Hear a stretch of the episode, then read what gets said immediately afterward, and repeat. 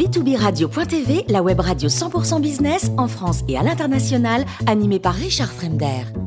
Bonjour à toutes et à tous, bienvenue à bord de B2B Radio. Vous êtes 49 000 dirigeants d'entreprise abonnés à nos podcasts. Nous vous remercions d'être toujours plus nombreux à nous écouter chaque semaine. Alors aujourd'hui, nous retrouvons Luc Ferry, philosophe et ancien ministre. Bonjour Luc. Bonjour ami. Alors aujourd'hui, nous parlons de décadence, je crois. Oui, voilà. Moi, je voudrais vous parler de décadence parce que 80% des Français pensent que la France est en déclin, qu'elle est en, en décadence. Un certain nombre de candidats à la présidence sont sur la même ligne. Évidemment, Éric Zemmour, dont on parle beaucoup, c'est un peu son, son fonds de commerce intellectuel, si je puis dire, et historique. Et donc, je suis pas du tout euh, dans cette idée, mais beaucoup d'intellectuels sont aussi dans la, dans la conviction qu'on est dans la décadence. Mon ami Alain Finkielkraut, Michel Onfray, par exemple, qui sont des intellectuels qui sont euh, aussi, enfin, ce qu'on appelle euh, des haut-parleurs, je veux dire, des gens qui sont entendus par la, par la nation, en tout cas par le monde cultivé. Et donc, je, je pense que c'est une idée tout à fait fausse, mais qu'elle a des raisons de fond qui sont intéressantes. Et peut-être on peut commencer par les raisons de ce sentiment qui s'empare des Français. Et puis après, pourquoi c'est faux? Voilà, si je veux faire un petit plan à la Sciences Po, pardon, euh, bien que je n'en vienne pas, up. Voilà. Mais le, sentiment de la décadence, il est, il est d'abord lié, il est d'abord relatif. C'est vrai que la France était une grande puissance au 19e siècle et qu'elle ne l'est plus aujourd'hui. C'est factuel. C'est pas parce que la France s'est écroulée, mais c'est parce que les autres nations sont, ont émergé, d'autres nations ont émergé. Il est sûr que par rapport à la Chine et à la Russie du 19e siècle, qui étaient des pays complètement arriérés, aujourd'hui, la France est devenue une toute petite nation, même par rapport aux États-Unis du 19e siècle, même par rapport à l'Allemagne. On a décroché pendant la pandémie on a décroché par rapport à l'Allemagne, ne serait-ce que sur la dette, par exemple, par rapport au PIB. La dette de la France est autour de 115% du PIB, celle de l'Allemagne autour de 70%. Le chômage, on se félicite aujourd'hui, c'est formidable, enfin, on est à presque 8%, l'Allemagne est à un peu plus de 4%, etc. L'industrialisation, enfin, je vais pas développer le décrochage par rapport à l'Allemagne, mais il est massif. Hein. Euh, pour dire un symbole, euh, Mercedes dans le monde entier, c'est pas Renault. Bon, et donc euh, on a on a là le sentiment d'avoir perdu la place qu'on avait au 19e siècle et encore au début du 20e siècle. Il y a une deuxième euh, raison qui est forte, évidemment, et sur laquelle joue notamment l'extrême droite, c'est que on a des problèmes nouveaux qui sont apparus. Quand j'étais gamin, à l'école, au lycée, euh, le foulard islamique, ça n'existait pas. L'islamisme, on n'en parlait pas. Ça n'existait pas, tout simplement. La drogue dans les lycées, on n'en parlait pas. Ça n'existait pas. On fumait des gauloises, mais on fumait pas un pétard. Bon. Et donc, on, on a un certain nombre de problèmes qui sont apparus dans les territoires perdus de la République, qui sont des problèmes, en effet, nouveaux. Et donc, euh, qui sont des problèmes extrêmement inquiétant, je ne le nie pas, et qui par rapport à la France même des années 50, 60, 70 apparaissent comme totalement euh, euh, de, l'ordre du déclin, voilà, de quelque chose d'effroyable et qu'on n'avait pas prévu et pour lequel on n'a pas de réponse. Et puis il y a une troisième raison, c'est que dans la mondialisation, fondamentalement la, mondialisation est un processus libéral, euh, un processus au fond qui va de bas en haut, qui, qui est un processus qui est qui est à l'anglo-saxonne, si je puis dire, qui est favorable aux pays anglo-saxons, qui sont des pays libéraux. Euh, la France républicaine, qui est étatiste et jacobine, n'est pas à l'aise dans la mondialisation. Donc voilà les trois raisons majeures pour lesquelles on a le sentiment de décliner, on a le sentiment d'avoir perdu notre rang. L'affaire des sous-marins avec Joe Biden qui s'essuie les pieds sur la France comme sur un paillasson n'a pas rangé les choses. Ça vient refermer le couvercle un peu là quand même. Là, vous êtes en train de dépeindre la réalité finalement.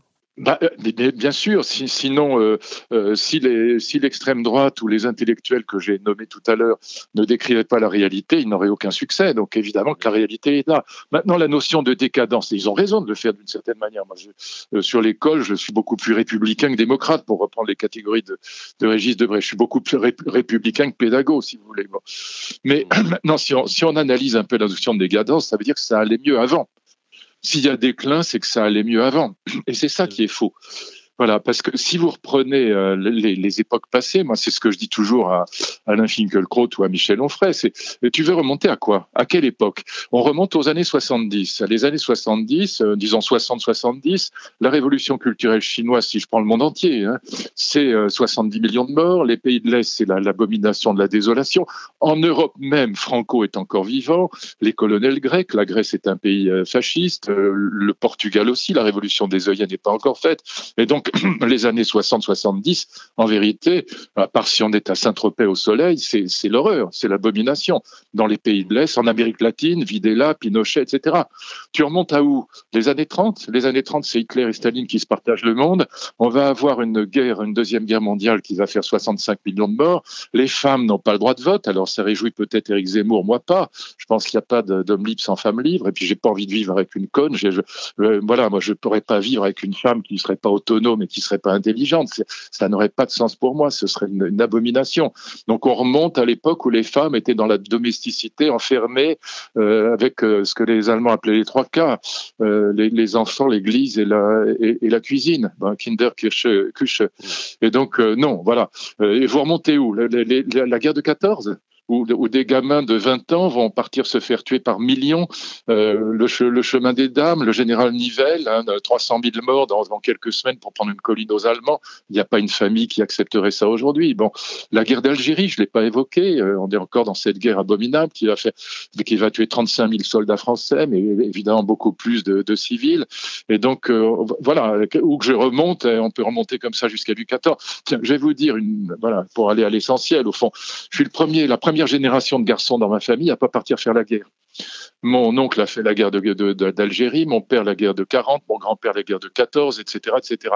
Donc, euh, si je remonte en arrière, dans cette époque où les femmes n'ont pas le droit de vote, sans compter que si je peux prendre aussi des critères économiques, les années 50, tiens, je vous prends un chiffre, années 50, euh, le niveau de vie des Français est trois fois inférieur, le niveau de vie moyen, le vrai pouvoir d'achat, à ce qu'il est aujourd'hui. Hein, je prends, j'emprunte les chiffres à Daniel Cohen, euh, la prospérité du vice. Je prends la question de l'espérance de vie. L'espérance de vie en, 1900, elle est de 45 ans figurez-vous, hors guerre, hein, hors guerre, 45 ans.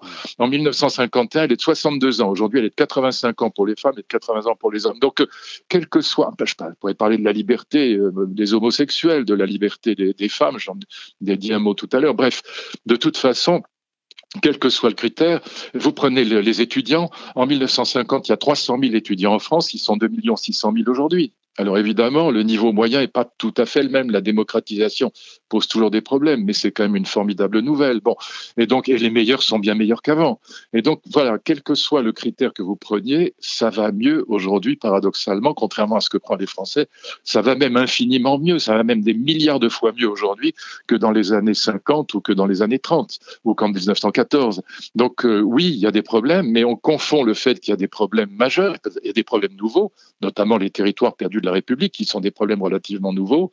On confond le fait qu'on a des défis à affronter avec la notion de décadence. C'est pas la même chose. Oui, qu'il y ait des problèmes nouveaux, qu'ils soient énormes et que les politiques soient pas capables aujourd'hui de les résoudre, c'est un fait.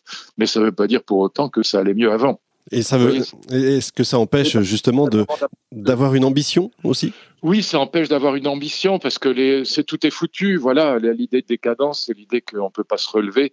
Et au fond, il y, a ce que les Allemands appellent Schadenfreude, c'est-à-dire la, la, joie du pessimisme, si vous voulez. C'est parce que c'est beaucoup plus facile d'être pessimiste que d'être euh, lucide, simplement optimiste. Optimiste, c'est idiot, mais lucide simplement sur la réalité de ce qui se passe. Le pessimisme est toujours gagnant sur le plan médiatique parce que on fait pas des bonnes unes avec les trains qui arrivent à l'heure. Voilà. Et donc, si vous êtes pessimiste, ça vous donne immédiatement un air d'intelligence et de profondeur que l'optimiste n'a jamais, que le lucide, comme Raymond Aron, euh, pour qui j'avais tant d'estime et d'amitié, euh, un lucide comme Raymond Aron n'est jamais enthousiasmant dans le, sur un plan médiatique. Si vous voulez, sur un plan médiatique, c'est pas ça qui marche. Ce qui marche, c'est euh, dire c'est la catastrophe, on va dans le mur, c'est épouvantable, c'était mieux avant. Mon vieil ami Gerfagnon, avec, est un immense historien de la philosophie, qui malheureusement nous a quittés aujourd'hui, avait écrit un livre magnifique qui s'appelait Laudator Temporis Acti, ce qui en bon français veut dire éloge des temps révolus. il traduisait lui-même en me disant, en rigolant, c'était mieux avant. Voilà, c'était mieux avant. Et il montre comment, déjà dans la, la Rome antique, euh, en effet, que euh, un certain nombre de, de, de patriciens, d'intellectuels disaient c'était mieux avant. Voilà, c'était mieux avant, du temps des Grecs. Et voilà. Et donc le, le thème c'était mieux avant, le thème de la décadence, il est aussi vieux que, que l'histoire de l'Europe. Et du monde peut-être. Et du monde peut-être, et de l'humanité peut-être. Surtout quand on vieillit, je vais vous dire. Moi, j'ai 70 ans et c'était mieux avant. en tout cas, il y a beaucoup de vrai dans ce que vous dites. Merci beaucoup, Luc Ferry, pour ce billet d'humeur qui nous donne bah, finalement le sourire parce qu'on se dit bah, finalement, il y a peut-être un demain. Je rappelle que vous êtes philosophe et ancien ministre. Nous aurons le plaisir évidemment hein, de vous retrouver chaque mois à bord de B2B Radio. Je vous donne rendez-vous lundi prochain. Merci.